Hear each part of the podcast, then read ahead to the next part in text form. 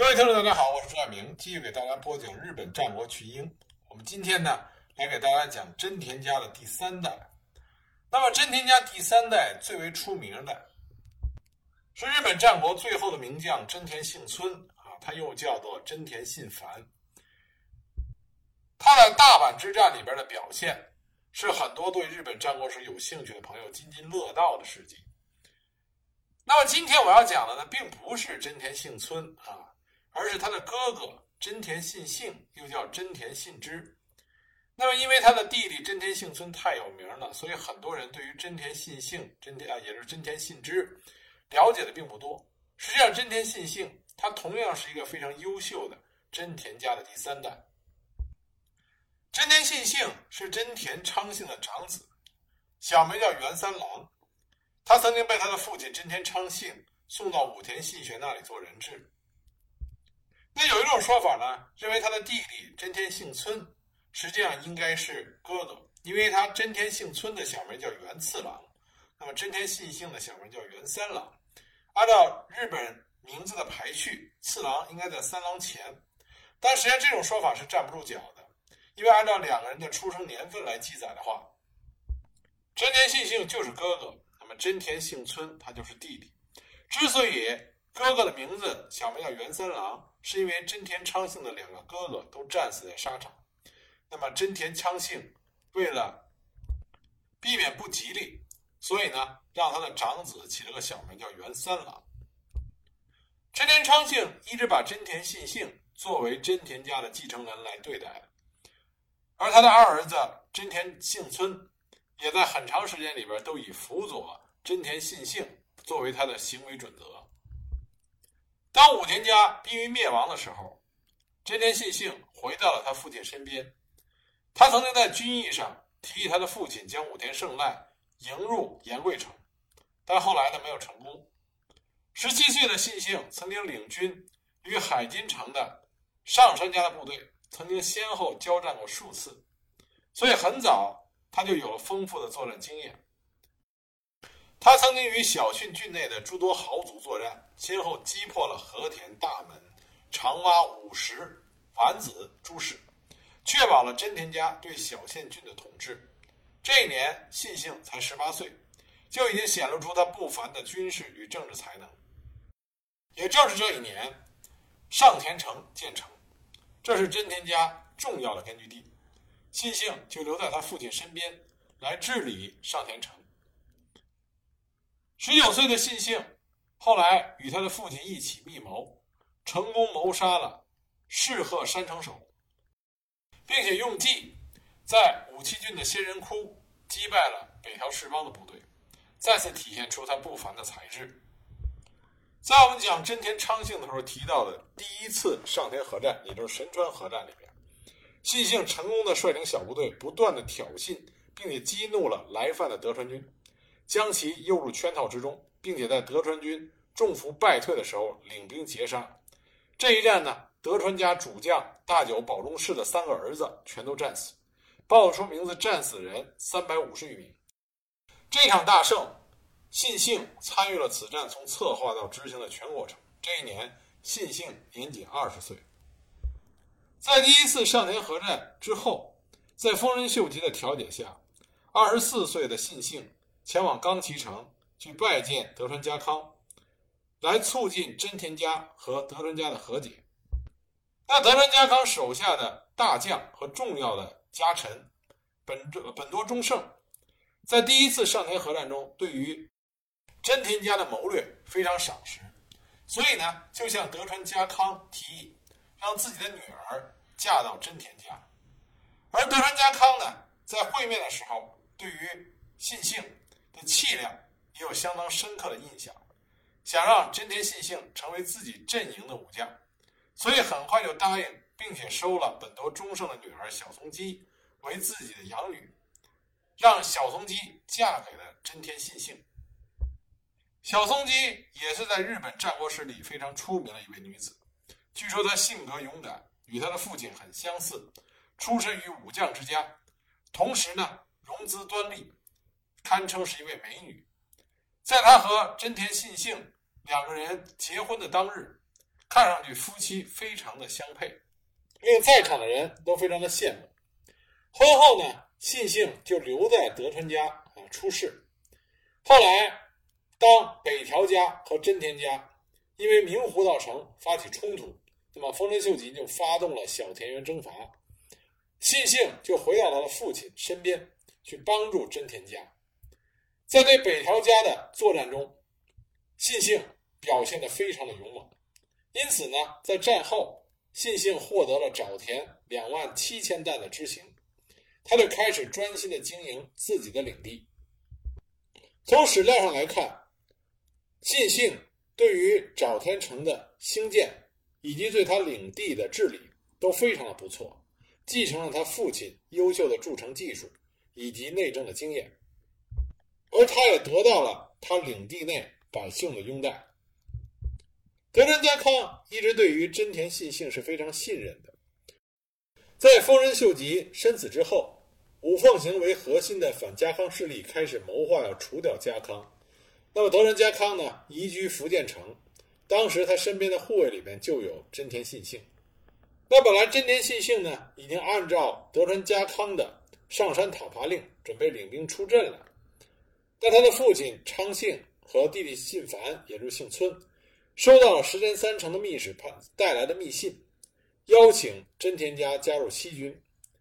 那么真田信幸呢，就和父亲和弟弟一起商议应该如何面对。最终，信幸和他的父亲和弟弟分道扬镳，信幸加入了德川家康的阵营。为这件事情，德川家康后来专门给了真田信幸嘉奖令，以表彰他的忠义。这边还有个趣事呢。就是当真田昌幸，也就是信幸他父亲真田昌幸，在回他居城上田城的途中，经过了真田信幸的领地沼田城。那这个时候，沼田城驻守的呢是信幸的夫人小松基。当时昌幸就向小松基表达了想要见孙子一面的愿望，但是小松基穿着一身战斗的装束，出现在昌幸的面前。说如今已经分出了东军和西军，我们现在已经是敌人。即使您是我公公，我也不能让您入城，就拒绝了昌幸的请求。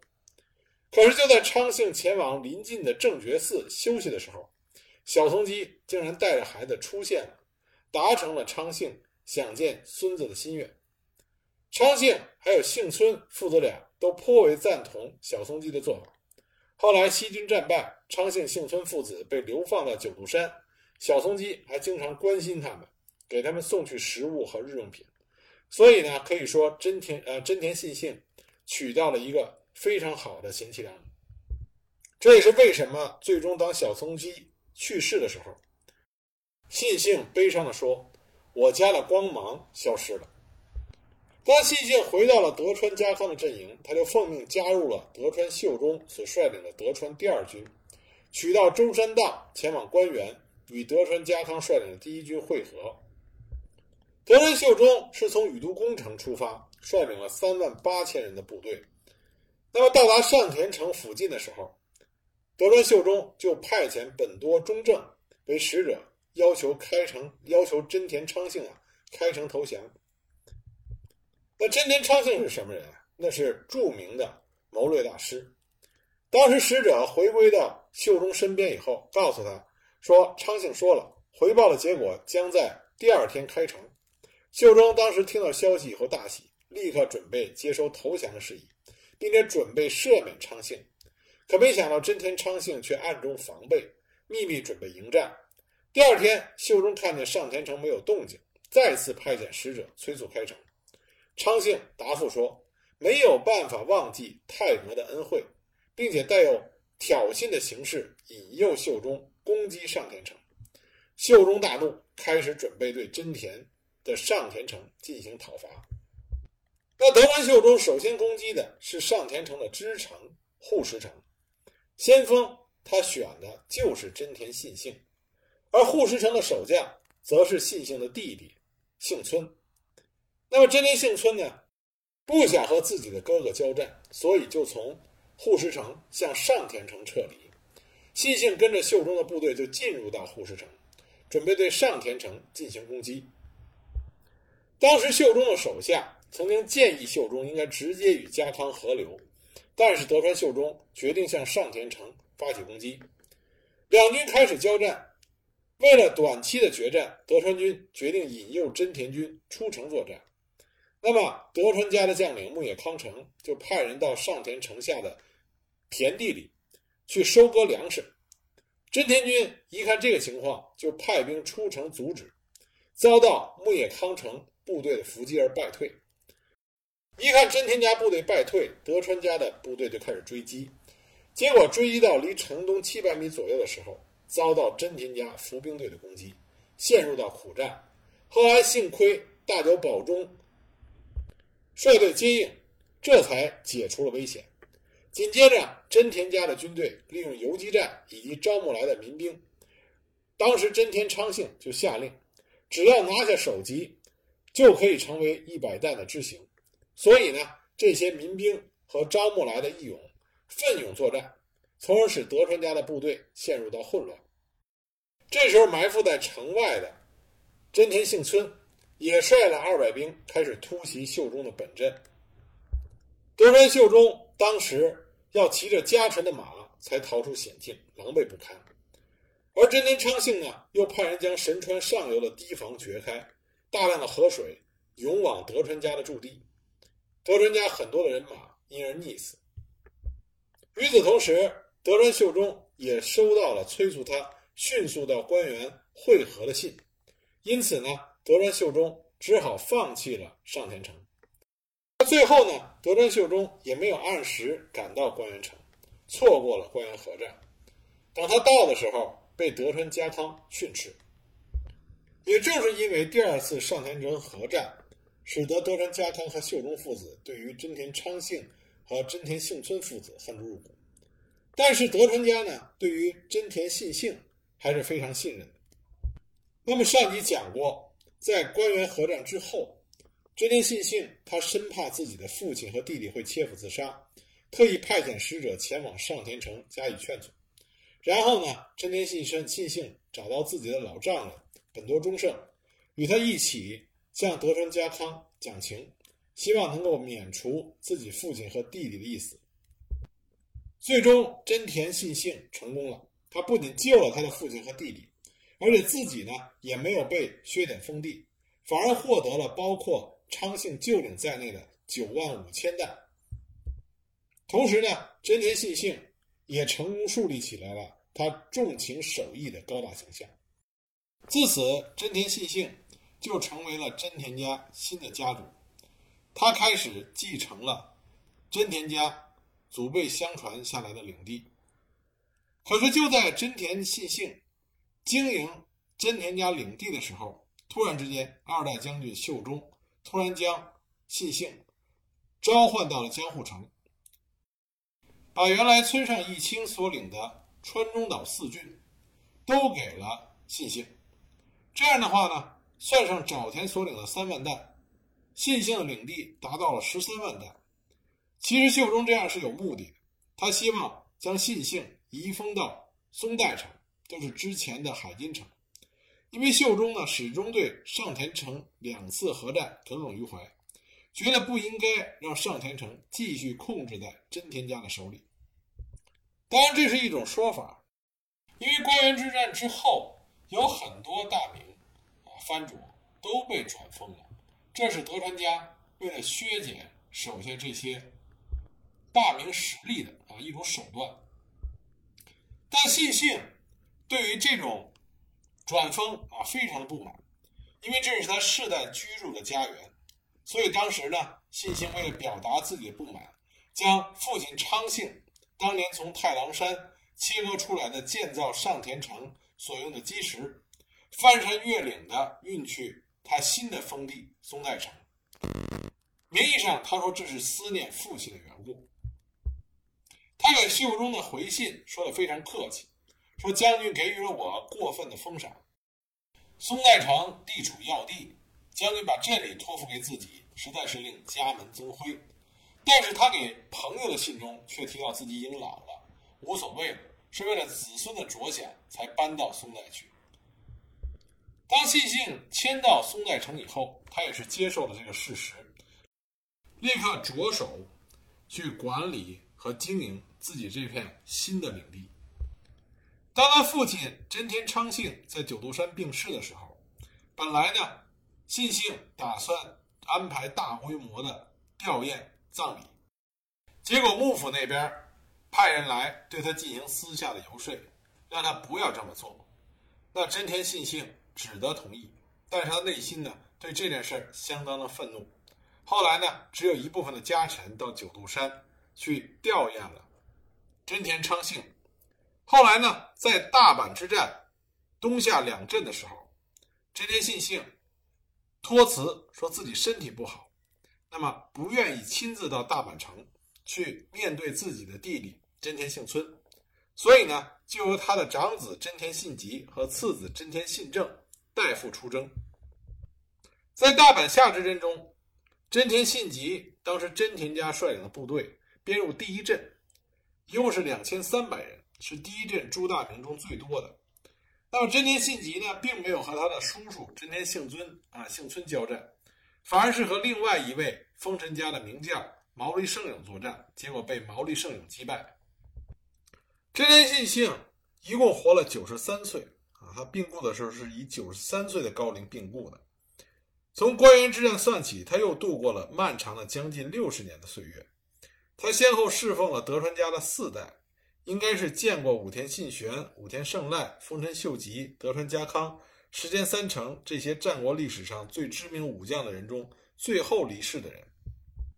真田信幸虽然没有他弟弟真田幸村那么大的名气、那么大的光芒，但是在真田信幸的身上却背负着真田家的命运。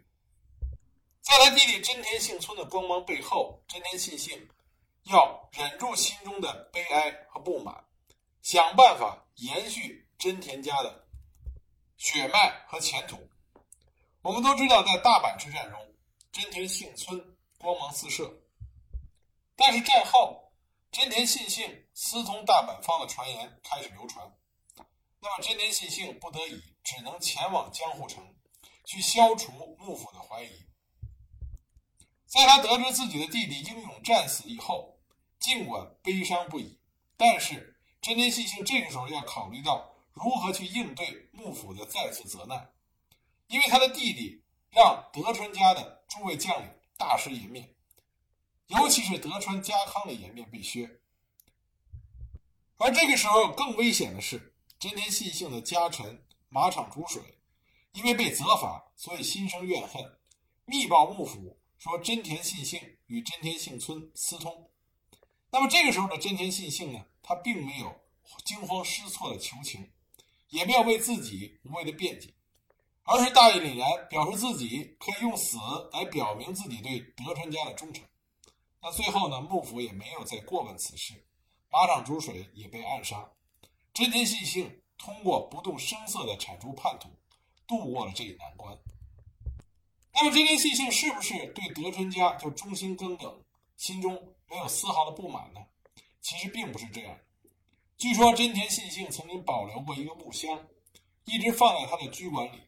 对外呢，他宣称在这木箱之中藏有德川家康赐啊赏赐的一把激光短刀，而且这个木箱的周围时常配备着四名家臣，日夜轮流不休地进行保护。直到幕府消失，到了明治时代，众人才有机会去打开这个木箱，那么发现里面放置的。是信幸与石田三成通信的文书。信幸为什么会保存这些对真田家不利的信物呢？与其说是他的疏忽，不如说他一直保存着这些证物，来表达自己心中对德川家的不满。所以说，真田信幸虽然他的光芒不如他弟弟啊真田幸村日本第一强兵。他们的璀璨，但是呢，信幸依靠着他同样不弱于他弟弟的才智和实力，在一次一次的危机中，保住了真田家的血脉，并且不断的壮大，使得松代藩能够一直延续到了明治维新的时代。这份功劳是信姓打下的坚实的基础。那么这一集我们讲完了忍辱负重的哥哥真田信幸，那么下一集呢，我给大家讲光芒四射的真田幸村，也就是真田信繁。